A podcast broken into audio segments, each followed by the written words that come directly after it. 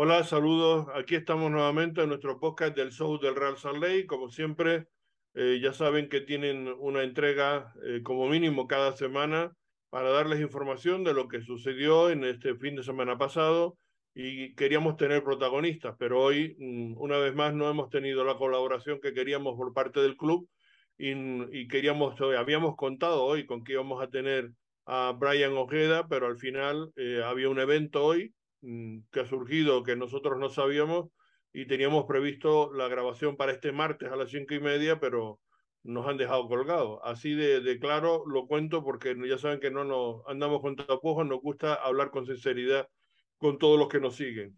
Y yo estoy muy molesto por eso, porque no es la primera vez que nos pasa. Hacemos un esfuerzo nosotros por que toda la comunidad hispanohablante esté eh, informada, esté al tanto él era un debutante en este, en este fin de semana, era una del, el último que, ha venido, el último fichaje, el paraguayo, el chico de 22 años, y lo habíamos pactado con él personalmente. Joseph lo habló el, sábado en el último entrenamiento del club, cuando llegó precisamente de, de, de Europa.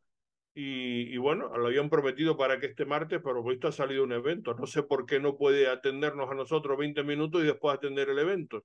No, no, no entiendo absolutamente nada, pero en fin, esto es lo que es lo que tenemos. En fin, en cualquier caso vamos a darle la información con la actualidad de todo lo que hay y después eh, entraremos en el análisis del partido último en, en Los Ángeles y finalmente pues comentaremos también la jornada y cómo están las cosas de cara a los playoffs y la actualidad también de la propia Major League Soccer, eh, que por cierto este fin de semana nos visita el comisionado Tom Garber también noticia que nos esperamos esta misma mañana. No sabemos realmente la, la razón de la visita y, y, dijeron que las próximas horas nos anunciaban algo más, pero aquí estamos esperando a saber qué exactamente la razón por la que viene el, el comisionado aquí a, al, al, estado de Utah y en concreto a, a, visitar, me imagino que a las instalaciones y al club, al Real Salt Lake y Real Monarchs, los dos equipos vinculados a la Major League Soccer uno dentro de la, de la propia liga máxima y la otra en la MLS Next Pro, que ya saben que se inauguró este año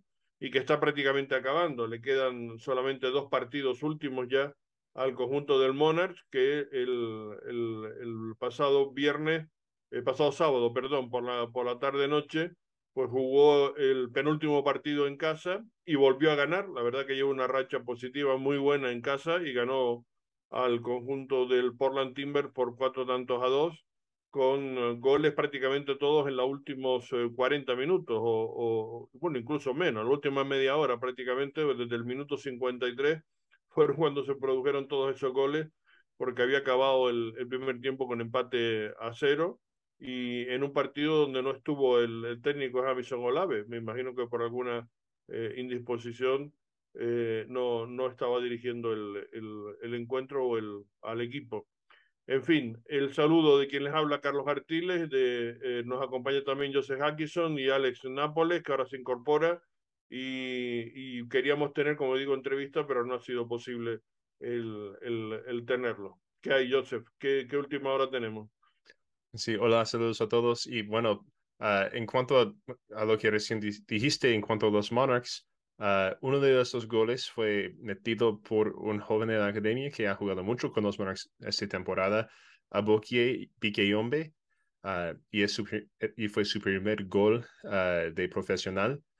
es un mediocampista defensiva, pero tuvo un gol, un, un, gol muy bonito este fin de semana. Lo, lo, pueden ver a través de la página, la página de Twitter de Real Monarchs y seguro en Instagram y Facebook también. Uh, porque, bueno, MLS Next Pro no tiene buenos ángulos en nada. MLS Next Pro en la web también están todos los partidos, los resúmenes uh -huh. y los goles y cómo estuvo todo, o sea que también entran ahí en MLS Next Pro. En la propia página de MLS hay un uh -huh. apartado dedicado a eso que te lleva a eso y ahí están los, los goles. Y efectivamente fue un bonito gol el de Vicky Vicky le decimos nosotros porque el apellido es muy largo, pero eh, eh, eh, también, digamos, todos los goles prácticamente fueron muy bonitos por parte del, uh -huh. Real Salt perdón, del Real Monarch, goles espectaculares, el de Bode Hidalgo desde sí, de Bode Hidalgo también. Un tiro espectacular que abrió el marcador en el minuto 53 y después de Monday también una jugada muy bien eh, elaborada por banda izquierda y al final Mondi, pues que está siendo el máximo goleador del, del equipo, con siete tantos me parece que, que ha tenido este año. el, el, de origen brasileño, nacido en Sudáfrica, me parece, pues eh, eh, anotó otra vez un, un tanto y es pues, sin duda el mejor delantero que ha tenido el Monarchs en esta eh, temporada. Y después Vicky y Mafenta, el, el central, a veces uh -huh. mediocampista, pues metió el último tanto para el, para el Monarchs en este encuentro contra los, los Timbers y está acabando muy bien, la verdad, el equipo, sobre todo en, en casa, ¿no? Amarrando todos estos partidos y le queda uno más todavía contra Colorado Rapid el domingo 18 aunque antes este fin de semana, el, el, el, viernes 9, tendrán que ir a jugar a la Bahía contra San José en el penúltimo encuentro, este equipo de, del Real Monarchs. -huh. Sí, y uh, también uh, para notar uh, Golden Mafuente, que también le, le, llaman el Gran Máquina, eso, eso, fue su primer gol de, de, la temporada regular para los Monarchs, si no me, si no me equivoco él también hizo un gol durante el torneo uh, con los equipos europeos que hubo hace un mes y medio, más o menos dos meses, cuando empezó su buena racha en casa de los Monarchs. Uh, pero sí, eso es su primer gol de, uh, de la temporada regular para Golden Mafuenta también.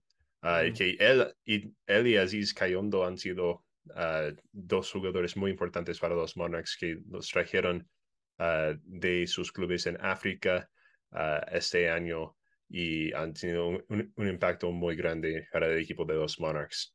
Um, ahí pasando a otros. Para, para, completar el, oh, sí. el, eso, decir que el equipo jugó con un 3-4-2-1, eh, jugó con tres centrales, con eh, Farnsworth, con Orozco en, en, el medio, como siempre, Yassi y con Mafenta presente por el otro lado. Le funcionó muy bien porque prácticamente no tuvieron oportunidades el, el, el equipo contrario el, el Portland Timber, que jugó con un 4-3-3. En la media cancha jugó con, con eh, precisamente Cayondo, con eh, el Negro, que es el nuevo jugador incorporado recientemente, con Vicky y con Bode Hidalgo. Arriba en la media punta, Mondi y, y Jude Wellings. Y, y, en, eh, y de delantero centro, como siempre, Axel Kay, que también estuvo muy, muy eh, digamos, activo y que tuvo también jugadas muy, muy interesantes a lo largo de, ese, de este partido. Uh -huh. Sí, bueno, también hablando de primeros goles, uh, una noticia grande de esta semana es de que Nuhu Todo de los Seattle Sanders uh, metió su primer gol uh, en su carrera en la MLS este fin de semana para Seattle. Ya, no, no sé si hemos hablado de él mucho en este show, pero ha sido uno de los laterales izquierdos más interesantes de la liga por los últimos años. Tal vez no tanto por qué bueno es, porque sí, sí es bueno por lo que sea, pero también él tiene una forma de jugar muy particular. Um, y, y, eso le ha hecho uno de los uh, favoritos de los fans en Seattle. Uh, y entonces, bueno, aunque no es de Real Salt Lake, yo por lo menos estoy feliz que metió su primer, su primer gol porque es, es un jugador muy querido uh, por los fans allá en Seattle y en la liga uh, por su forma interesante de jugar, interesante pero efectivo porque también es un buen jugador. Um, bueno, volviendo a Real Salt Lake, um, hay, uh, hay reportes, no sé qué tan ciertas son, pero hay reportes y rumores de que Aaron Herrera estará listo para jugar con Guatemala uh, este mes. Uh, de verdad estoy un poco escéptico de eso, uh, porque aún tiene que acabar todos los trámites de, de, FIFA y de su cambio de la selección estadounidense a la selección guatemalteca, pero es posible que juegue ese mes con Guatemala, pero vamos a ver. Uh, vamos a ver, yo sé que uh, la, selección guatemalteca lo quieren para este mes, pero si no se acaba los trámites de FIFA, no puede jugar con ellos este mes. Él también quiere jugar, lo, lo, lo ha manifestado varias veces, tampoco, uh -huh. tampoco con la voz muy grande, pero bueno, quiere, quiere eh, participar, quiere tener actuación internacional y, y, bueno, vamos a ver si es posible que lo pueda hacer hasta finales de, en, en estas eh, fechas de finales de septiembre, en la, en, en la fecha FIFA que, que puede contar con, con su debut, digamos, con, con su selección de, de, Guatemala. Ojalá sea así. Eso sería siempre también una experiencia muy buena y muy positiva para él desde el punto de vista deportivo. Y sabemos además que todos nuestros seguidores de este podcast, que son bastantes ahí en, en Guatemala, pues nos, eh, nos alegraría también mucho por ellos, ¿no? El que puedan contar con él. Y otra cosa con ah, las selecciones internacionales es que Carlos Castrejón, que hemos hablado de él varias veces ya en este show, ha sido llamado para una selección juvenil de México. no pude encontrar más específico que eso, pero es un jugador ah, a nivel sub-15 o sub-16, entonces fue a uno de esos. Ah, es un jugador de la academia, es un lateral izquierdo, si no me equivoco, ah, o tal vez derecho. Uno de esos dos. Uh, y ha jugado muy bien para, los, para la academia durante los últimos años y por eso ha sido un constante para las selecciones juveniles mexicanas durante el último año más o menos. Bueno, dentro del entorno de la liga también es noticia que Nagamura ha dejado de ser técnico del Houston Dynamo, ¿no? Esa es también una noticia, digamos, importante, no por eh, esperada, digamos, sorprendente, ¿no? Porque ya está prácticamente acabando la, la liga, ya no tenía mucha más opción en Houston y no sé por qué se han precipitado ya en, en, en, eh, despedirlo, ¿no? Yo, yo hubiera aguantado hasta final de temporada, hacer una reflexión y después tomar las decisiones convenientes, ¿no? Pero hacerlo ahora me parece un poco precipitado y sin sentido, ¿no? No sé si, si, si pretenden todavía mantener alguna esperanza, digamos, de, de meterse en, en postemporada, pero sinceramente, eh, Houston ahora mismo tiene 29 puntos y, y es prácticamente imposible llegar a, a, a, los 42 que tiene Portland, que es quien cierra ahora mismo, digamos, el cupo de, de, de los que están eh, para jugar playoff, ¿no? Entonces, o sea, prácticamente ya, mm, o matemáticamente, creo ya que, que, que, sería imposible, ¿no? Él pudiera alcanzar. esa, sí, esa bueno, también es, es, su primera temp temporada de, de, entrenador de ellos. No, de eso, Dynamo es otra razón para no despedirlo, porque es su primera temporada. Dale marque por lo menos a que acabe un año. Es que yo creo que no, a veces hay cosas que yo no, yo no las entiendo, sinceramente. ¿Qué, qué necesidad, con qué prisa tiene?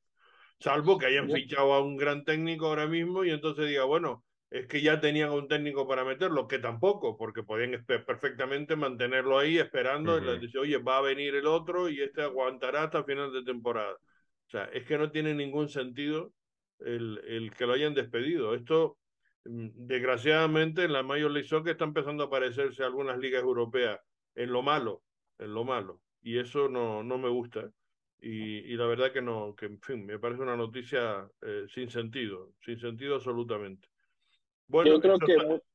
sí, yo creo que muchos de los, yo creo que muchos de los gerentes de, de, del Houston Dynamo eh, pensaron que pues que iba a entrar Héctor Herrera y que iban a entrar los playoffs de, de, de Chiripada um, con, la, con la calidad que tiene Herrera, pero no, no, la problema no es Herrera, la problema es la plantilla que tiene alrededor de él, porque no es una buena plantilla, uh, es una plantilla que, se, eh, que, le, que le dieron pues a Nagamura y, y no pudo hacer mucho con ella. Uh, so, también no estoy de acuerdo que, que lo hayan despedido tan temprano, ni, ni terminó el año. No, no tiene ningún sentido. Yo, yo no, no me parece justo para él en absoluto. Eh, eh, y, habría que esperar, yo creo que por lo menos un año más. Es decir, este año no le ha salido y, yo lo mantendría y a ver si el año que viene inicia. Y si inicia mal y el equipo sigue mal, entonces sí lo cambiaría. Pero mm, yo creo que ahora no tienen, y menos como digo, cuando faltan, pues para en caso de, de, de Houston, cinco partidos para acabar. Ya, y, y, está colista, porque está colista lo, lo, han despedido. Porque San José y Kansas City tienen 30 y, y Houston tiene 29. Pues no lo entiendo, la verdad. Sinceramente, me parece que no tiene ningún sentido eso. Pero en fin, es lo que hay. Eh, eh, en, en, esa línea, pues también hay que hablar de, de, las dificultades tremendas que hay, las grandes franquicias ahora mismo de, de la Major League Soccer, que me refiero a, al, al, New York City, me refiero a Atlanta, a Toronto, al Galaxy, en fin, en todo eso, y a Seattle Thunder, que lo están pasando muy mal también. Eh, eh, pero yo no veo que estén despidiendo a nadie ni ningún entrenador, y son plantillas muchísimo más caras con, con, con inversiones muchísimo más fuertes en todos los sentidos y algunos de ellos, por no decir que bastantes de ellos van a fracasar porque no van a entrar en playoffs muy probablemente. Están lejos, digamos, de, clasificar y lo están pasando bastante mal. Entonces, en fin, no mm. digo que hay cosas que de verdad no, yo no las entiendo, ¿no? Sí, la, que yo no entiendo es, uh, bueno, tal vez van a ser más adelante, pero sí, que Peter Vimy sigue de entrenador en, en Sporting Kansas City, uh, porque ya, ya, han, ya han ido de una, unas malas rachas por años.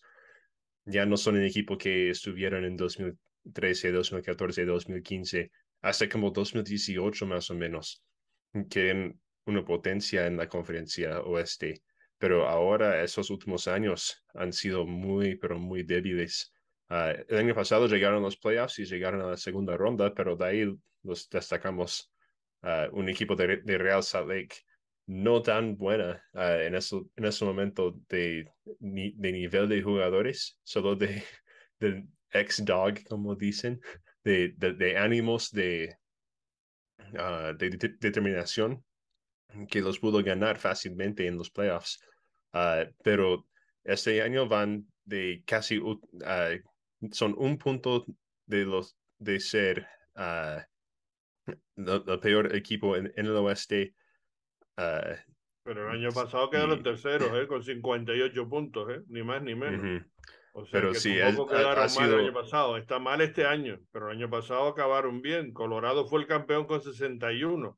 Y fíjate dónde está ahora. Seattle, o sea, los tres que iban encabezando el, el, terminaron encabezando la conferencia oeste, Colorado 61, Seattle 60 y Kansas City 58, los tres están fuera de playoff ahora mismo. o sea, y el único que y, y, único que en la parte de abajo de la tabla. Sí, y el único de ellos que realmente tiene, tiene posibilidad de entrar en los playoffs es Seattle, pero va a ser difícil para ellos. Y entonces es, e, es raro MLS, pero también con, pues se debe esperar algún tipo de constancia de sus entrenadores. Uh, y en, en, Colorado, no, de verdad, no tengo ninguna idea de lo que pasó este año en, comparado con el año pasado. Pues que ha cambiado jugadores, los ha vendido y, y, no, y, no, y no ha resuelto, lo, digamos, lo que, lo, lo, que ha vendido no, no, y lo que ha traído no lo ha mejorado. Ese es el problema. Ah, pero de ahí, Kansas City tuvieron una, una, lesión de su... Han tenido muchas lesiones. Muchas lesiones, pero también otros equipos han tenido muchas lesiones y no han ido tan mal. Bueno, el mismo caso del Real Salt que ha tenido jugadores muy importantes lesionados y mucho tiempo. El caso, sobre todo, el jugador franquicia que era el Kreilak, ¿no? Pero se ha sabido fichar y se ha traído gente interesante que ha aportado muchísimo en, en, momentos donde el equipo empezó a flaquear, ¿no? Que ha sido esta última parte de la liga, porque la primera parte el equipo ha estado extraordinario jugando con, con, con eh, una plantilla, digamos, con el fondo de la plantilla porque no eran los jugadores más importantes y quedando pendiente de, que, de traer jugadores importantes, ¿no? O sea que esa es la realidad. El, el, el Real Salé ha hecho un... Eh, eh, está viviendo, digamos, en cuanto a resultados de lo que hizo en la primera parte de la, de la temporada, ¿no? En fin, eso es lo que, lo que podemos comentar en cuanto al partido de, este em, fin de semana, de este domingo por la noche, que cerró la jornada. El Real Salt perdió 2-0 con el AFC. Resultado, digamos, que estaba dentro de lo normal, dentro de lo lógico. Por tanto, no extrañó a nadie esa derrota. Pero em, sí hay que comentar cómo se desarrolló el partido, ¿no? Eh, eh, y las circunstancias que se dieron en torno a él y me parece que eso, digamos, hay que destacar algunas cosas. La primera es que la primera parte del, del, partido acabó con empate a cero. El Real Salé aguantó bien. Ellos tuvieron algunas oportunidades, sobre todo a partir del minuto 30 más o menos, donde tuvieron algunas llegadas con, con cierta, digamos, eh, peligrosidad. Pero bueno, se, se solventaron bastante bien. Y los problemas vinieron en la segunda parte, a raíz de, sobre todo, minuto 49 de un, balón suelto y, errores de Zach McMatt. Hay que decir que ha estado muy bien toda la temporada, pero ha cometido un par de errores que nos han contado, eh, eh, bueno, pues el partido y los goles, ¿no? En este caso, este fue eh, el, el, error de Zach McMahon que, que Heads aprovechó en ese el, balón suelto en el área y anotó el primer tanto que fue en el minuto 49 y bueno y hasta ese momento digamos que el más o menos estaba aguantando bien el, el Real Salt Lake y después se hicieron cambios que, que también yo creo que dieron resultado en cuanto a que el equipo no, no se dejó, digamos, intimidar eh, eh, e intentó ir a por el, por a igualar el partido, o, digamos, buscó de alguna manera el igualar el partido, ¿no?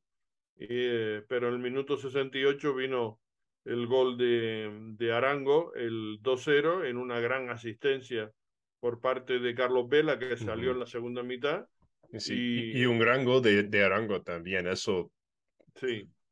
fue impresionante. Y de mérito también de, del, y de mérito también del, de la defensa de, del, o del sistema defensivo, porque no solamente la defensa, ¿no? Ahí Caldwell no estuvo bien.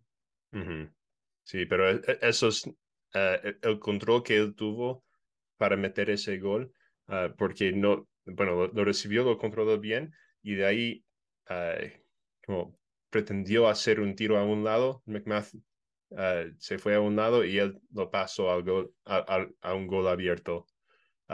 Y fue, bueno, otro gol contra Real de, de Chicho Arango, que hablamos de eso cuando jugamos contra ellos hace un mes, pero eh, había posibilidades de que él podría haber sido jugador de Real Salt Lake este año. Sí, tuvo, sí, hubo posibilidades. Y bueno, lo cierto es que el, el partido, digamos, eh, eh, tuvo esas dos fases, digamos, la fase de, de, la primera parte con empate a cero, la segunda donde se marcaron los goles por parte de ellos y donde también hubo reacción por parte del Real Salt con los cambios que se hicieron eh, em, se intentó cosas y de, luego vimos, por ejemplo, a, Rubio Rubín muy activo y, que tiró un par de veces con, cierta peligrosidad, despejado por el arquero de, de ellos, pero que bueno, que, vimos que se llegó, se llegó y se intentó, eh, se intentaron cosas, ¿no? Y eso yo digamos es lo que se puede rescatar de este partido, ¿no? Sí, y también es importante ah, comentar del final del partido que fue muy activo Zach McMath cometió una falta en, en la área que dio un penal a LAFC y de ahí él paró ese mismo penal. dos, casi lo mandaron al VAR para rehacer el penal, pero al final determinaron de que no salió de su línea Zach McMath antes de tapar el penal de Carlos Vela, que de hecho esos dos años seguidos donde Real se ha tapado penales de Carlos Vela en Los Ángeles. Eh, David Ochoa lo hizo el año pasado. Um, y de ahí, poco después de eso, uh, hubo una secuencia donde, bueno, yo creo que podrían haber por lo menos dos tarjetas rojas, uh, pero salieron cero. Uh, cero tarjetas rojas en este, en, en, este jugada, este Sí, la entrada de Cifuentes a Diego Luna. La, entrada de, de, Cifuentes a Diego Luna, que era tacones en el, uh, en el tobillo de, de Luna que y hace que lo le sacaran la, la zapatilla um, y todo. y le podía haber roto el tobillo perfectamente. Era, horrible. Mal. Sí, yo, yo, creo que recibió a María, pero yo creo que debería haber sido roja. y de ahí después hubo una, una pelea uh, en donde uh, no me acuerdo el nombre del jugador, pero había Palacio. Palacio que le, agarró el, el, cuello de Aaron Herrera. Hay una foto muy clara que se ve que hay una agresión clarísima y, de Palacio y, también uh, le, le, pegó a Herrera con puños. Que sí, le, le agredió claramente. Pero yo, yo ni creo que él recibió una, una amarilla para eso. No recibió. No, dijeron en el broadcast. Dijeron en el broadcast que sí, que así le sacaron la amarilla. Ah, ¿Sí? Bueno. ¿Tuvo, amarilla también? Ah, pues yo no sí, ah, sí le, le, sacaron a María Palacios, pero yo creo que, yo creo que en esa situación, sí, yo creo que en esa situación es algo que, que la liga se va a meter a ver después y, y va, va, a haber unas multas y ojalá unas suspensiones con cuando, cuando van y revisan el, el disciplinary committee. Ojalá que con la revisión lo veamos. Sí, por, por seguro Palacios tiene que tener eso revisado porque, bueno, eso que, que el VAR no lo, vio. Totalmente. Para, que, que, el VAR no lo vio, porque el VAR seguramente vio lo de, lo, de Cifuentes y decidieron, ah, y, bueno, ellos por alguna razón, yo no estoy de acuerdo, dijeron, bueno, ah, es una tarjeta ah, naranja tal vez, y él decidió amarilla, entonces vamos con amarilla pero lo de Palacios no tiene menos graves y peligrosas han expulsado a jugadores del Real Salt Lake. Y lo hemos visto. Y, y, de verdad, yo, yo creo que debería haber sido roja. Ah, vamos a ver lo que dicen los de Pro y, la, y, el comité ah, de disciplina esta semana en cuanto a eso, pero yo creo que seguramente tendrán algo que decir en cuanto a Palacios, tal vez en cuanto a Cifuentes, pero lo de... y y yo creo que. Sí. Y yo creo que también a Miriam. Yo creo que también va a haber una multita ahí para, para Justin Miriam. Sí, sí pero, pero no, una, no una suspensión. No, no, nomás una multa por, por ir a. Van a decir que lo fue y, y, y, agredió pues la situación. Le, le, pues y para compensar, ya verás tú que para compensar algo, algo harán con Mera sí, seguro, seguro va a haber multa para para Esos fueron los últimos dos minutos prácticamente del partido, del 90 al 93, los últimos dos, tres minutos, pues fue la, la, acción del penalti, y después la, la entrada y la, y la agresión y la melee y el lío que se armó allí. Y tres minutos solamente dio el, el, el, el árbitro porque iba ganando el AFC. Si el, si el AFC iba empatando o iba perdiendo, les aseguro que era como mínimo seis minutos por todo lo que se retrasó en el, en el partido pero como iba ganando, pues con tres minutos lo resolvió el, el árbitro, que como siempre, pues tirando para los equipos grandes. Es una, es una vergüenza lo que está pasando en, en la Major League Soccer y en prácticamente todos los partidos. Es que depende quién sea el, equipo y, ya, sobre todo favorecen a los de casa. Y si es grande, todavía más.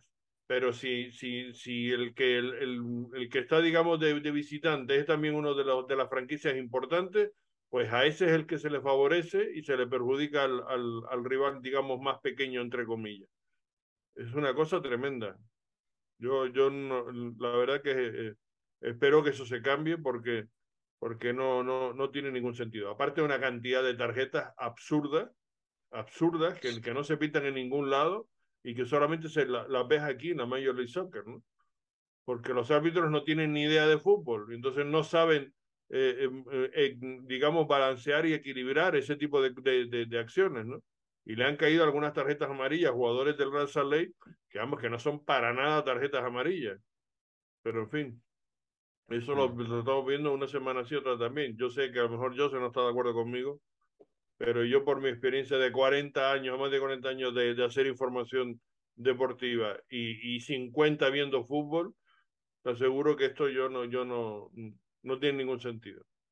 no, bueno, e, e, es, no es un secreto que la liga tiene sus favoritos y es, ha, sido una cosa de que se ha hablado por años y años. Ah, y bueno, Real Salt Lake no es un favorito de la liga.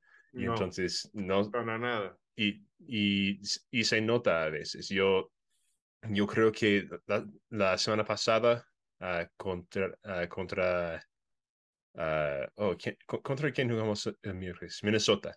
Contra Minnesota. contra Minnesota, Jasper Lawfelson y Justin Glad recibieron tarjetas amarillas. Uh, para mí, por lo menos uno, la de Lawfelson. Uh, y, por eso, y por eso no, no, no este fue justa. Y, y sí, por, eso no pudieron jugar ese domingo y nos perjudicó en, ese partido porque son dos de los jugadores más claves en el, en el centro de la cancha para nosotros. Titulares indiscutibles. Y entonces es, y bueno, se, se notó uh, que uh, su, su, ausencia este, este domingo contra el AFC. Um, y bueno, a veces sí pasa que jugadores uh, sean suspendidos por acumulación de tarjetas, pero de, de recibir tarjetas amarillas así, eso son para mí no eran tarjetas, tarjetas amarillas uh, y nos, nos, nos, perjudicó en ese partido. Uh, aunque, bueno, iba, siempre iba a ser un partido difícil, pero sin dos, dos jugadores más claves para nosotros, uh, de, salir con un 2-0, habiendo tenido oportunidades nosotros, podría haber sido peor el resultado, pero, pero, pero también es difícil ir y jugar sin dos de los jugadores más importantes de la forma de cómo jugamos. Y yo creo que se notó especialmente en el segundo gol, uh, donde Kappelhoff estaba muy fuera de posición y ah, no y, yo creo que mucho de ese fracaso defensivo tenía que ver con, con la jugada de él en este en, en esta jugada que bueno tal vez Justin Glad no habría hecho lo mismo y Cadwell tampoco estuvo ahí acertado pero bueno Mm, esto es la circunstancia también. Estoy viendo ahora, efectivamente, las tarjetas fueron para Cifuentes, para Meram y para Palacios en el final. O sea que todos ellos recibieron tarjeta amarilla. Mm, que, sí, los, tres merecieron tarjetas, pero algunos de diferentes colores. Sí, sobre todo Cifuentes y yo clarísimo. Eso era una roja directa sin, sin duda alguna.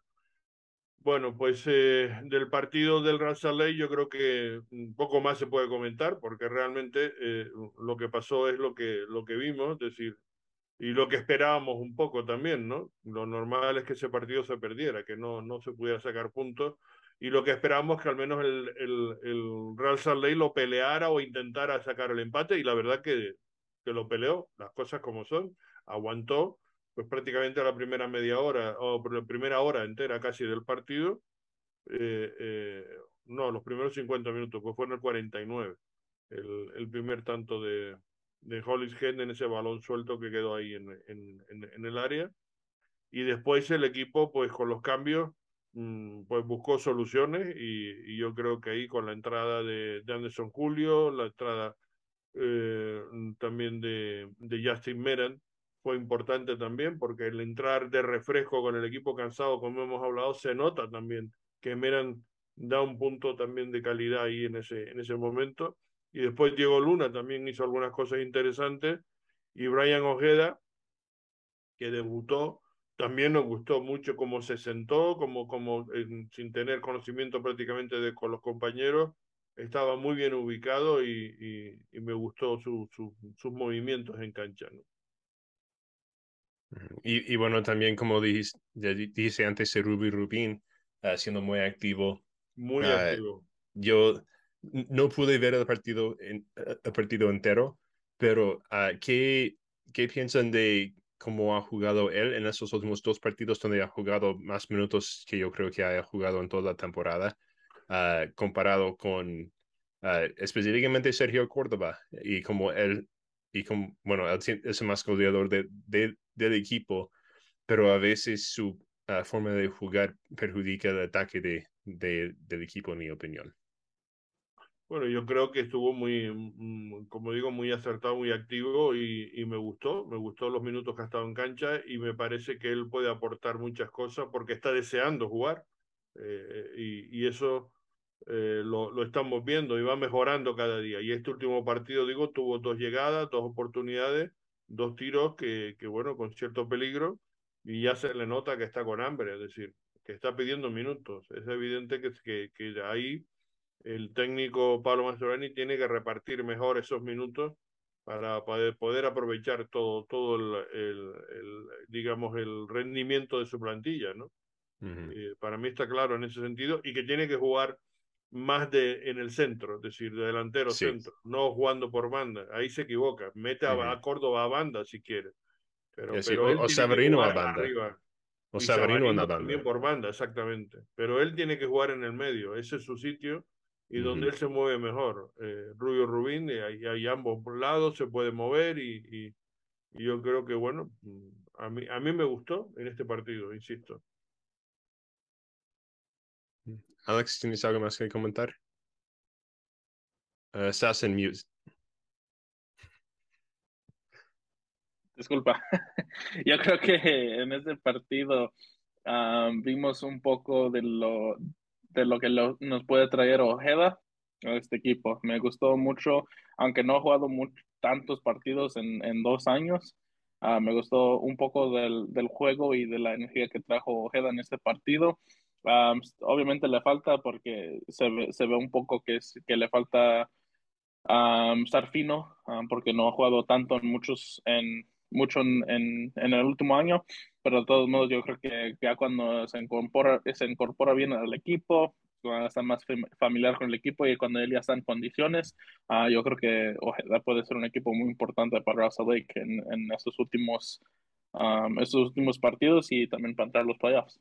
Mm, sí, también es importante notar con él que él llegó a Salt Lake el viernes por la noche, entrenó una vez con el equipo el sábado y de ahí estaba jugando uh, de, entrada de, de, entrada uh, el, domingo. Y entonces no tuvo tiempo de nada de, de, estar con el equipo antes y apenas llegó del avión antes de otra vez viajar a Los Ángeles. A, mí yo destaco dos cosas de su posición en cancha, como mm, tiene perfectamente claro cómo, cómo posicionarse, que es claramente un medio volante, es decir, eso lo, lo maneja muy bien.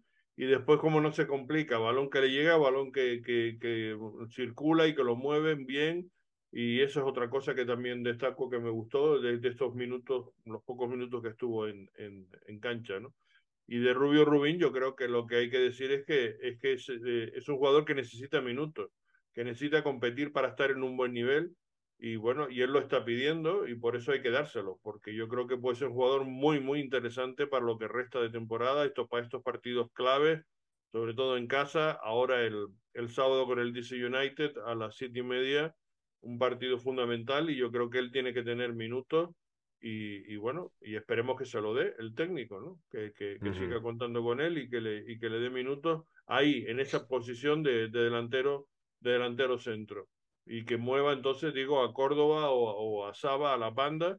Y yo creo que debería plantearse un 4-3-3 porque otra de las cosas que quiero comentar de este partido es que el, el Real jugó con un 4-4-2 pero el, por la forma, digamos que, mm, por, por la estructura, digamos, del equipo, tendía a jugar con un 4-3-3. Y entonces se veía por muchos momentos que no estaba muy claro si era un 4-3-3 o un 4-4-2, ¿no? Porque se, los jugadores se colocaban así. Y, y, y yo no, no, no, acabé de entender por qué no hizo un 4-3-3, ¿no? Porque claramente, mm, eh, digamos, la posición de, de Oviedo era un jugador de segunda línea en, en, la, en la media cancha junto con Pablo, eh, con Pablo Ruiz, ¿no? Eh, eh, digamos, claramente se veía en esa posición y, y, y, arriba, sin embargo, pues estaba más clara las posiciones, digamos, con Saba, con, con Córdoba y con Rubio, ¿no? Que Rubio debía haber estado en el centro, no en banda, aunque se movieron y se turnaron y cambiaron posiciones, pero yo creo que debería haber sido más lógico esa, esa posición eh, eh, bajo mi punto de vista, ¿no? Era, era más claro un 4-4, un 4-3-3, perdón, que el dibujo del 4-4-2, ¿no? Pero, pero bueno, vamos a ver si ahora para el próximo partido, eh, incluso por cómo está configurada esta propia plantilla, quizás se dé más a, a, jugar con un 4-3-3, ¿no? Con esas sí, porque también, arriba. Porque también se, nota que Pablo Mastrani quiere integrar a, a Oviedo y también seguramente a Ojeda al, al, equipo porque él cree que ellos pueden ah, dar algo para el equipo, más de que, tal vez algunos de nosotros esperábamos para el resto de esa temporada. y yo creo que, bueno, desde que llegaron los, los dos han jugado todos los minutos que están, estaban para jugar para ellos. Entonces, yo creo que sí vamos a continuar viendo no, es que va a ser curioso qué hace este fin de semana, porque ya está Glad, ya está otra vez eh, Jasper. Eh, eh, en fin, ahora están ellos también. No sé cómo, cómo va a configurar el equipo, pero podía ser perfectamente lo que estamos hablando, con, con, con, Pablo Ruiz en el medio. En una banda estaría jugando Oviedo y en otra banda estaría jugando Ojeda. En la segunda línea, en la, en la media cancha estamos hablando, ¿no? Con un 4-3-3 y arriba Córdoba, Rubio y, y Saba sería lo lógico. Sí, sería interesante eso, pero también interesante de ver cómo, ah, porque también, bueno, si quiere... Porque él no quiere cambiar la parte de atrás. sí, si no quiere cambiar la parte de atrás. Yo creo que lo quiere mantener. Eso yo creo que lo tiene claro. Mm, entonces, siempre vamos a ver a, a, Oviedo en, en, la media cancha o tal vez un poco más adelante. Ah, técnicamente, aunque cuando entró la semana pasada contra, contra Minnesota, tal como cuando jugó el domingo, se veía más como mediocampista que un, que un delantero. y entonces, entonces sí, tendría sentido cambiar de formación de tener más un 4-3-3.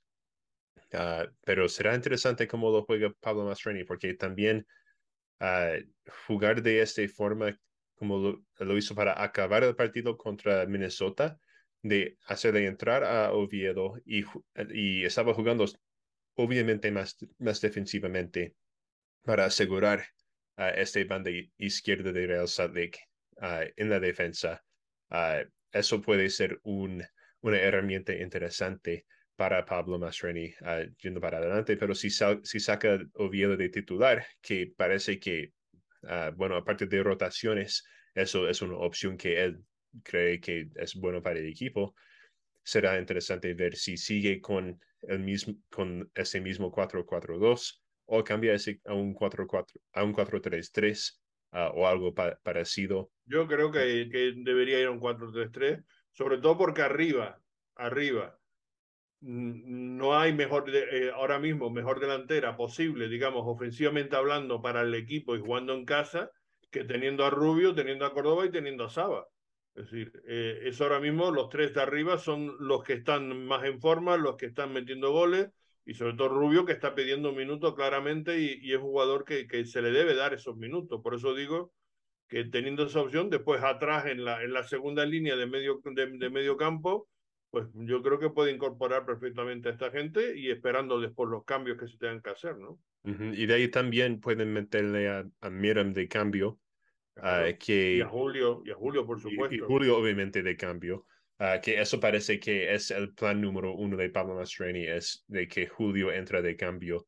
Um, y yo creo que él, de hecho, él lo ha dicho anteriormente, que el, el plan es meterle a Julio de cambio uh, después de que el, otro equipo está cansado. Uh, y, y, a Meren también igual, porque Meren se nota que, que da una chispa diferente cuando él entra de cambio. Sí, uh, algo que yo creo que sería interesante uh, es, bueno, seguir con este 4-4-2, pero uh, tener más rotación de, de cuáles jugadores están saliendo de, titular. y de ahí, como tenemos muchos partidos para acabar esta temporada en corto tiempo, aparte de ese descanso internacional, con, pero con un partido amistoso para Real Salt Lake, hacer un poco más de rotación para conservar la energía de los jugadores. Y, Amistoso, entre comillas. Un partido de exhibición que tiene su interés, ¿no? Yeah, sí, yo creo que. Jugar contra Atlas el día 23 de septiembre eh, y es, un, es, una exhibición, pero de la Copa de la Liga, es decir, que tiene algún, algún interés, no, no es un partido amistoso más.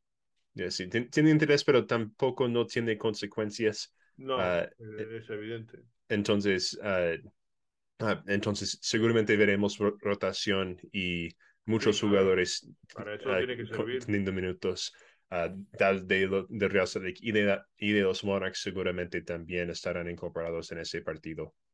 Yo no sé si Monarchs ya tiene demasiado. Algunos por lo menos, algunos. Yo, yo creo que ya tiene suficientes jugadores para rotar y para hacer dos equipos enteros con todo lo que ha venido, porque no te olvides que Bobby Wood estará, seguro que para esa fecha eh, ya, ya mm, eh, va a necesitar minutos, eh, con total seguridad. Y lo mismo digo de Dani, mm, este, ¿cómo se llama? el Moose. Moose, también va, va, va a necesitar minutos. Y, de, hecho casi juega este, en, en, este, este fin de semana contra su ex equipo. O sea que es otros dos jugadores que va a necesitar darle minutos. ¿no? Yo no creo que vaya a necesitar a nadie del Monarch. ¿eh? Sinceramente, eh, yo creo que con todo lo que tiene, ya meter a, a toda esa gente, darle minutos, ya va a ser complicado, ¿no? No te hablo bueno, yo, yo, quiero por lo menos. Estamos hablando de los dos nuevos, hay que añadir. A, hay que añadir a Chan, hay que añadir a, a, a Jasper, hay que añadir, en fin, a, todo, a todo lo que está por ahí. A Caldwell si metes a Jasper, Cabo también tendrá que tener minutos, es decir, es que ya te sobran muchos, muchos jugadores. Sí, bueno, un, una octava vez que, que, yo creo que vamos a, que, podemos ver, uh, podría ser Aziz Cayondo, uh, porque nos, nos faltan algunos jugadores en, la, defensa por las bandas aún, especialmente como dimos a Brett Halsey de préstamo. Ah, entonces podría jugar, eh, como por decir, por, ejemplo, Aaron Herrera sale de titular en la banda, banda derecha con Brian Oviedo a la izquierda. De ahí entra Andrew Brody a la derecha para reemplazar a Aaron. ¿Y quién entra por la izquierda? no tenemos a nadie más que juegue en esa posición, aparte de Bodie Davis, Hidalgo, pero ah, también él tal vez lo quieren jugar en otro lugar. Tate Schmidt. Ah, sí, eso es lo que quería decir, no Bodie Hidalgo, disculpe. Tate Schmidt es lo que quería decir. Uh, entonces, de ahí, de tener a alguien más para jugar en esa posición de banda izquierda, traer a Ziz Cayondo, tal vez no juegue, pero tal vez está, esté en la banca para ese partido. Michael Chen lo, puede lo puedes ocupar en esa posición. Sí, pero también yo creo que lo, van a querer de jugar en el ataque, porque eso es su posición más, natural. Yo digo que ahora mismo tienen bastante plantilla, pues, o sea, el, para rotar tiene de sobra ahora mismo. depende de qué tanto quieren rotar en ese partido para mí. Bueno, pues veremos a ver lo que pasa. En cualquier caso, ahora que lo que nos interesa es el próximo sábado contra el DC United, siete y media, partido también clave, porque todos los de casa son clave, tal como está ahora mismo la conferencia oeste, donde, eh, eh, bueno, pues eh, la encabeza el equipo del LAFC con 60 puntos después de la victoria de este domingo con el Real Salt Lake, vuelve otra vez a colocarse en cabeza y además no solamente vuelve a colocarse en cabeza, sino que por diferencia de goles, me parece, también es el que está encabezando la, el del Shield por delante de Filadelfia, que es el líder de la conferencia este, ¿no? Pero vamos ahora, antes de repasar la clasificación, con los resultados, Alex, que hubo este fin de semana, porque también ha sido clave que hay muchos partidos para lo que está pasando, ¿no? Sí, totalmente. Yo creo que siempre que hablamos de nuestra, que le damos el repaso de la jornada, Ah, siempre hay resultados que le favorecen a Russell Lake, pero esta, esta semana a lo mejor no tantos. Uh, hubo muchos resultados que a lo mejor no le favorecen a Russell Unos sí y otros no. Digamos que un poco 50-50, ¿no? Uno sí y otro sí, eh, Uno que no nos favorece es el, la victoria de 3-0 a Minnesota um, allá en Minnesota contra el FC Dallas. Um, el, estaban 0-0 al medio tiempo um, y luego FC Dallas pudo meter tres goles en, un, en menos de 10 minutos al, equipo de Minnesota.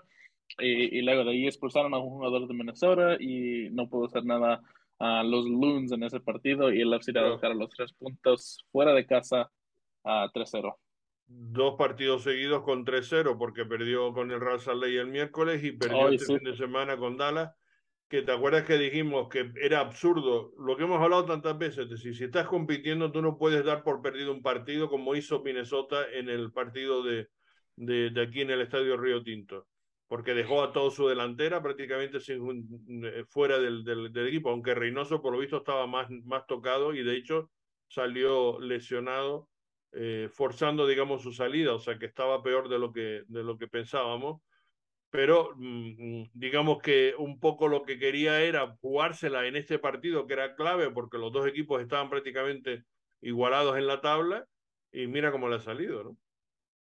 Sí, no, total. Perdió en el Río Tinto que no compitió prácticamente o le dio mucha facilidad al Real Salt para ganar ese partido y después mira, en Dallas va, y cae también, ¿no? Contra Dallas en su, en su casa. Yo creo que también, también eh, eh, es a lo mejor también parte de lo de su mejor central, que ya no puede jugar pues para el resto de la temporada. en, eso, um, también le está afectando, sí. Y yo creo que también le hace mucho efecto a un equipo de Minnesota que estaba jugando muy bien defensivamente y ahora ya van dos resultados de 3 a 0 y duele, duele un poco más, yo creo que es el de, el FC Dallas en casa. a Columbus, que también se está peleando para tratar de quedarse en un puesto arriba de la línea, pero en ese partido empataron 0 a 0 contra el Chicago Fire con una, un partidazo de uh, el portero joven de, de, Chicago Fire, que tuvo, ya no me acuerdo cuántas atajadas, pero quedó el récord para el niño más joven con las más atajadas y un partidazo que tuvo el jugador de, actual del yo, Chelsea. Yo he visto dos o tres, creo que, no, tres, me parece que tres paradones, tres jugadas muy buenas y y ha estado extraordinario el, el, juvenil del, del, equipo de Chicago. Sí. Y el Philadelphia que le ganó 2-0 al New York Red Bulls en casa. New York Red Bulls que continúa a ser uno de los peores equipos en casa. Ah, pero Philadelphia que sigue goleando y, jugando muy bien este equipo de Philadelphia. Um, partidazo de Daniel Gazdag que sigue en la conversación de, de MVP de la liga. Y, como, y como lo comentó Carlos hace ratito, Philadelphia ya se empata a, puntos con el LAFC y ahora ya un, una batalla que se parecía que era solamente del LAFC, ahora ya se entra a Philadelphia y ahora a ver quién gana los Supporter Shield. Va a estar muy interesante esa parte, ¿sí? Um, no cede, ¿eh? Igual que, que, hemos visto que un poquito aflojado el LAFC, Filadelfia está impresionante, está acabando la temporada soberbia. Sí, total, total. Y como, como lo comentábamos, el LAFC se parecía claramente el que iba a ganar el Sport Shield, pero ahora ya, ahora ya Philadelphia está allí y, y no se va por vencido. y a ver qué pasa. Sí. Cincinnati que le gana 2-0 al Charlotte. Um, uh, Cincinnati que también está peleando por meterse en playoffs. Um, y le pudo ganar 2-0 al equipo, al equipo de expansión del Charlotte FC. Uh, otro resultado que no le favorece al Russell Lake fue el partido de Nashville contra Austin.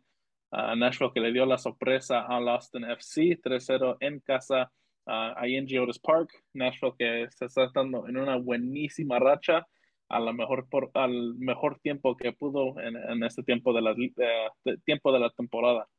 Sobre todo con uh, Mukhtar que está otra vez que se sale. Ya acabó el año pasado extraordinariamente bien la temporada y está otra vez este año haciendo lo mismo, acabando de manera espectacular, 21 goles, eh, es el máximo goleador de la, de la liga y, y, además lleva 7 goles en los últimos 8 encuentros, es decir, realmente espectacular, ¿no? Espectacular y 5 asistencias, es decir, eso en los últimos partidos, tremendo. Sí, Hani Mukhtar, um, otro jugador que está ahí en las conversaciones de MVP, uh, con Sebastián Drusi, que Drusi está con Austin y um, Hanny Mukhtar totalmente controló ese partido y no uh, Nashville no, no, dejó mucho ser mucho en ese partido. Como digo, la sorpresa de la semana.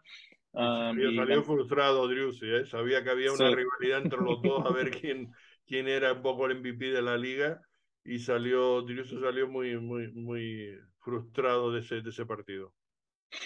Otro resultado que a lo mejor tampoco no le favorece al Russell Lake es la victoria de 2-1 ah, de Portland Timbers al Atlanta United. Atlanta que sigue, sigue tratando de meterse a los playoffs el equipo de Atlanta, aunque tiene una de las plantillas más caras en toda la liga. Siguen siguen fracasando y el Portland que se está jugando ya mejor, está jugando bien el equipo de Portland y le pudo ganar 2-1 al equipo del Atlanta. Sí, que el Atlanta necesitaba sumar al menos un empate y no, y no lo consiguió. ¿eh? nosotros también habríamos, habríamos querido, querido un empate. Hombre, sin duda, también hubiéramos querido. Era el resultado que nos venía de maravilla, pero bueno. Brooks Lennon, you had one job. el DC United que le pudo empatar 0-0 al Colorado Rapids, um, Toronto que estaba ganando 2-0 contra el Montreal, pero Montreal luego pudo meter cuatro goles seguidos para darle la vuelta al partido. Tremendo. Al, final lo vi, tremendo, tremendo. Sí, al final pudo meter otro gol Toronto, pero en el final Montreal gana el, la rivalidad canadiense um, con una victoria de 4 3 contra el Toronto FC. Partido espectacular, ¿eh? Partido espectacular. Si, lo, si no lo vieron, por lo menos que vean el resumen porque vale la pena verlo. Al minuto 97 um, tuvo la oportunidad Javier el Chicharrito Hernández para darle los tres puntos al LA Galaxy en un partido. Este, este sí que se, nos, dio bien, este partido. en un partido contra el Sporting Kansas City, pero trató de meter el gol tipo panenka como le llaman, y John Postcamp, que lo pudo adivinar muy bien. ahorita no le pudo dar los tres puntos al LA Galaxy y en ese partido empatan 2 a 2. Imagínate un, una oportunidad de pagar todos los tres puntos al 97. Y tu mejor jugador se va con toda la confianza, la hace Panenka y no lo mete. Que de todas maneras ese penalti también discutible, ¿eh? porque esa mano, yo no sé, esa mano la vieron como dos minutos después pararon el partido para pitar e, esa mano. En fin, una mano muy, muy, muy light, por decirlo de una manera, eh, la verdad. Pero bueno, El caso es que, que, que, no le salió la, la jugada porque efectivamente el Chicharo, que había metido un penalti previamente, en esta oportunidad sí, porque había el, de los dos tantos, el, segundo tanto había sido un penalti que había tirado el Chicharo. Iba por el hat también. Ah, iba, por el triplete. Exacto, y en ese tercero, pues bueno, se confió, él mismo lo reconoce el gravísimo error porque se confió y además lo tiró mal. O sea, las dos cosas. Mm, tiró con mucha confianza o queriendo sorprender y tal, y intuitivamente, y al final el, el portero, pues prácticamente se puso adelante, ¿no? Casi ni, ni, tuvo que pararlo, más bien se lo tiró el propio eh, Chicharito, lo, se, lo, se lo tiró al cuerpo. Y afortunadamente son dos puntos que no han sumado y que nos viene de maravilla al, al Real Salt Lake, porque ahora mismo el, el, el AFC se queda con 39 puntos. Si hubiera sumado esos dos, se hubiera ido a, a 41 y quedaría un punto solo de Portland y de, y de Real Salt Lake. Y ahora, pues mantenemos la diferencia de cuatro, que no está nada mal aunque ellos tienen eh, 28 partidos jugados, es decir, tienen que jugar todavía seis encuentros más, mientras que el Real Salt Lake le quedan cinco partidos, o sea que todavía está la cosa ahí, ¿eh? Y Portland tiene ya eh, 30, 30 partidos jugados, o sea que solamente tiene cuatro partidos por disputar Portland. O sea que esto está todavía muy, muy, muy en el aire y, y puede pasar cualquier cosa. Eh, porque Minnesota también está ahí con 44, o sea, está solo dos puntos del Salt Lake de Portland. Y, y Nashville está a 45, tres puntos de nosotros. Sí, sí, también está en la cuarta plaza, o sea, por eso digo que todavía está todo por, por dilucidar, todavía está la cosa muy, muy en el aire de todo lo que va a pasar del tercero Dallas que tiene 46 hasta, hasta digamos a, al octavo el LAFC eh, perdón, el Galaxy que tiene 39, que todavía tiene opciones, cualquiera de esos, porque digo, tiene 28 partidos jugados, o sea, tiene dos partidos más que jugar que prácticamente casi todos los demás. Aunque eh, Seattle Sonder, mm, yo siempre digo que siempre hay que esperar a que pueda resucitar, y aunque sea de panzazo, está con 36, cada vez lo tiene más difícil, todo hay que decirlo, cada vez lo tiene más difícil, pero puede. Pero también pudo, también pudieron ganar 2-1 contra el Houston Dynamo este fin de semana. Uh, yo creo que es eh, un resultado muy importante para el Seattle, uh, porque le da los tres puntos y, y lo deja pues Iban perdiendo casi todo el partido, ¿eh? Iban perdiendo por 0-1. O sea, Houston se adelantó y hasta casi el 60 o 60 y pico, ¿no? No recuerdo bien ahora. Uh, 76 era el gol de Montero eh, y 59 de Tolo. De Fíjate. Sí, y, y, con esos tres puntos se queda vivo. se le da vida al, al Seattle, uh, pero a Pablo Nagamura no, no tanto. No, no tanto, porque después Pablo de eso... le quitó la vida. sí, después de eso la, le, le, lo corrieron. Le cortaron la... cabeza deportivamente hablando, como se suele decir. Le cortaron la cabeza, no, no la aguantaron y le, y le supuso el, el que lo despidieran esta semana y el Saunders se ha escapado y, efectivamente, como decimos, al menos todavía mantienen opciones porque esos tres puntos les han venido de maravilla. Si no llegan a sumarlo, se hubieran quedado, imagínate, con Vancouver con, con 34, si hubiera sido un empate, ¿no? y yo creo que yo creo que a Vancouver ya se le ya se le acabó las posibilidades, especialmente después de perder 2 a 0 contra, contra el San Jose este fin de semana. Um, yo creo que la posibilidad que tenía Vancouver Ah, ya con los resultados que le, han, que le han ido esas semanas, yo creo que ya Vancouver se queda un poco complicado para entrar. Hombre, matemáticamente no lo está, ¿eh? Y yo no daría a nadie por descartado si matemáticamente tiene opciones todavía, porque yo eh, lo hemos hablado otras veces, todos los, estos equipos juegan entre sí, quedan cuatro o cinco fechas y, y lo que suma uno no lo suma el otro, o sea que eh, son, son partidos de, de más de tres puntos en el valor, digamos, de la clasificación tal como está la cosa ahora, ¿no? Está un poco en el, en el aire, pero bueno, lo bueno es que los que están arriba dependen de sí mismos, o sea que si ellos sacan los resultados, eh, mientras que los de abajo sí van a depender un poco más de lo que suceda con, con los que están arriba, y eso, digamos, es muy, muy importante, ¿no? Y es uno de ellos, efectivamente, Vancouver. No solamente tendrán que ganar, sino más un poco depender de qué pase con los otros equipos, ¿no? Sí, y lo, lo, bueno es que a, nosotros, nosotros, nosotros controlamos nuestro propio destino. Y entonces, aún estamos en, en, en, el manejo de cómo acabamos la temporada. Ah, como hemos dicho, tienen que ganar por lo menos los dos partidos más que tienen en casa, ah, pero los tres, disculpe, los tres partidos de casa. Los tres sería ideal, pero si gana dos, yo creo que también da, ¿eh? porque ya se suman 48 y tal como está la cosa, con 48 yo creo que, que para jugar playoff da. Para jugar playoff da. Y, y, el Real Sale ahora mismo pues tiene justo 42 puntos, o sea que sumando seis, los dos de casa, contra los equipos del este, a DC United y Cincinnati, pues daría para sumar esos 48. Ahora, y, de ahí y de ahí sacar un resultado también en Los Ángeles contra el Galaxy sería muy importante, especialmente como ellos están debajo de nosotros, ah, para ahí quedarlos ahí detrás de nosotros. Y yo, creo... Sí. sí, yo, yo creo que lo más importante ahorita es, son esos nueve puntos en casa y lo comenté en el space un poco con Carlos ahí después del partido, pero totalmente, si Russell quiere meterse a playoffs, es, es, tan fácil como ganar los tres que faltan en casa. No van a ser partidos fácil, no van a ser partidos fácil en casa, pero de todos modos, con los nueve puntos que nos sobran en casa, claramente uh, califica el Russell Lake. Pero yo creo que la clave va, yo creo que la clave para jugar un partido en casa, en playoffs, va a ser sacando resultado fuera de casa. Va a ser sacándole una victoria o hasta un punto contra el LA Galaxy Um, y a lo mejor un resultado en, en, en, Austin. Es que son dos equipos también rivales directos. sí, yo creo que. Yo, la conferencia.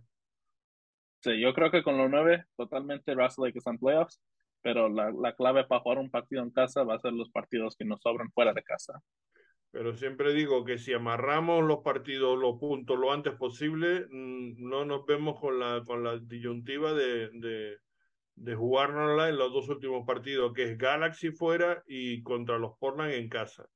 Yo estamos, estoy de acuerdo en que, en que eh, ganando los tres, pues ya prácticamente no solamente clasifica, sino que yo creo que incluso hay opciones de, de, de poder ir a la tercera o cuarta posición. Sobre todo si se le gana a Portland, claro. Y, y se saca un punto en contra el Galaxy, pues todavía más, ¿no? Yo creo que eso sería muy importante. Pero si lo podemos amarrar ante con los dos partidos en casa y sumando algo en Austin, sería ya perfecto. Y esos partidos contra el LA Galaxy y contra el Portland se van a hacer unos partidazos muy buenos, porque yo creo que yo creo que el Galaxy y el Portland se van a estar jugando la vida en esos partidos. Se la, van a estar jugando seguro. Pero vamos, y, nosotros debemos estar jugando por nuestras vidas también. Sí, total. Vamos a tener una final muy, muy, uh, muy, eh, interesante, muy interesante. Bueno, pues eso es como están las cosas y cómo está la clasificación en estos momentos. En, en cuanto a la conferencia este, por cerrar, Filadelfia 60 puntos, como decíamos, Montreal 52, que está prácticamente ya también clasificado. Ya decíamos que por encima de los 48 estás metido en playoff. Montreal tiene 52 ya, y yo creo que también incluso con el factor cancha a su favor. El New York Red Bull está con 47 tercera posición, New York City 45 cuarto, el Orlando que juega, por cierto, mañana la final, que se nos, casi que se me pasaba, mañana es la final de la US Cup, de la Copa de, Estados Unidos, del abierto, eh, ante Sacramento, eh, el equipo de, mm, bueno, del ex técnico de los Monarchs. Y también de Douglas Martínez también, y de Douglas Martínez, efectivamente, ex jugador también de, de Monarch y gran amigo de, de nuestro podcast y, y un, muy buena gente. Y esperemos que, que, el hondureño pues se le dé bien y que a Sacramento también se le dé bien, a, a, a Margin y compañía, todo su equipo, porque han hecho ya una, una, una hazaña tremenda el, el disputar la final ante Orlando, siendo un equipo de, digamos, de una categoría inferior, como son los Sacramento Republic. Entonces vamos a ver ese partido, va a estar bueno, va a estar interesante de, de ver. Mañana el encuentro es, a ver si lo tengo por aquí. A las 7, a las 6, a las 6. 6, 6 horas nuestra, y se puede ver por ESPN Plus ese, ese partido. Bueno, pues eh, como decimos, eh, Orlando está ocupando la quinta plaza con 42 puntos, Columbus tiene 40, New England Revolution después de ganar se ha metido ya con 38 junto con Cincinnati y los Miami eh, el Inter de Miami peleando ahí por meterse en esas posiciones. Toronto se ha desinflado un poquito con esa derrota con, con Montreal. Necesitaba haber ganado y perder en casa, eso les ha, les ha venido muy mal porque ahora se les ha complicado muchísimo ya con 34 puntos el meterse en, en, en playoff. Están cerca todavía porque son cuatro puntos nada más, pero, pero hay muchos equipos por delante. Está el Inter con 36, Cincinnati 38 y New England Revolución con 38 también. Lo va a tener difícil, pero tiene un equipazo, las cosas como son. Tiene un equipazo. Y, creo que ahorita, creo que ahorita Insigne y Bernadeschi llevan 16 goles y 16 asistencias entre los dos. Tremendo, tremendo. Lo que están haciendo y lo cómo están marcando la diferencia en ese, en ese equipo. Y bueno, todavía yo creo que tienen esperanzas de, de poder meterse y, y, vamos a esperar. Aunque estoy viendo que tienen que les quedan cuatro partidos, o sea, han, han, jugado ya 30. Mientras que el Inter de Miami y Cincinnati tienen 28 partidos, o sea, les quedan mm, dos más, ¿eh? Uf. Uf. Sí, eso ya cambia un poquito el panorama, ¿eh? Eso cambia el panorama. En fin, esperemos, vamos a ver que, pero esto está muy entretenida la, la parte final, tanto en el este como en el oeste, y, y sobre todo incluso que no hay nada decidido, salvo el LAFC y Filadelfia, que están en playoff eh, matemáticamente, que eso ya se presume, pero hasta el supporter SIL, que antes lo damos claro para el AFC, resulta que ahora está también Filadelfia con opciones de, de poder ganar el, el, el, escudo de la afición o la fase regular de la, de la liga que da derecho a un puesto en, en, en, competición internacional, en, la CONCACAF. O sea que es un, eh, resultado interesante, ¿no? Siempre para, el, para cualquiera de los equipos el, el conseguir ganar la fase regular. Bueno, señores, ¿algo más? Cerramos entonces. Ah, solo para ah, decir algo, algo más en, en, cuanto a algo que decimos antes. Uh, este sábado, el partido contra DC United, Uh, va a estar en asistencia Don Garber. Uh, va a haber un anuncio.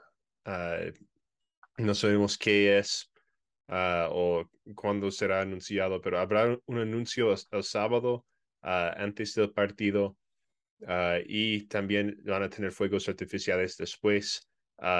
eso, no, me gusta menos. Me gustan los fuegos, pero no me gusta que se celebre nada de un partido, porque cuando otras veces no, no, nos ha ido bien.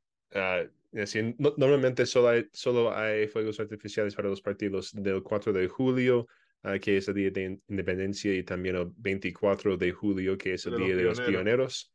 Uh, pero bueno, si están haciendo fuegos artificiales para un anuncio, tiene que ser un, un anuncio grande, especialmente como viene Don Garber. De verdad, no, no, no sabría decir qué será el anuncio, porque ¿Vienen los propietarios? ¿Cómo, Carlos? Que si vienen los propietarios, el dueño sobre todo principal o uno de los dueños principales. Bueno, seguro estará uno de ellos por lo menos, especialmente como estará Don Garber. No, es uh, me imagino Royals, que FC, Utah, Royals, FC, Utah, Royals, FC. Yo creo, yo creo que ese va a ser el anuncio. No creo, porque eso estaba pensando yo, pero. Pero si viene, no nada en eso. si, si, viene Don Garber, Don, Don, Garber no tiene nada que ver con eso. Eso es otra liga completamente. Entonces, y no, no, no dijeron nada en cuanto al, comisionado de la NWSL. Entonces, tal vez van a, traer el All-Star otra vez a Real Salt Lake, pero eso no tiene sentido. Y entonces, de verdad, no tengo ninguna idea de lo que van a anunciar. Yo tampoco, la verdad es que no, Ya me sorprendió que dijeran que venía, pero si encima viene para anunciar algo, no sé qué va a anunciar. No sé. No sé, pero yo creo que con los, con los fuegos artificiales ha de ser algo grande. Nos quedaremos con la incógnita. Si el jueves que grabamos otra vez el podcast de la previa para el próximo fin de semana, si tenemos alguna noticia, pues ya le, le comentaremos. Pues nada más, el saludo de quienes habla Carlos Artiles y, y les esperamos en el próximo podcast. Sí, muchísimas gracias y nos vemos. Chao. Saludos. Chao.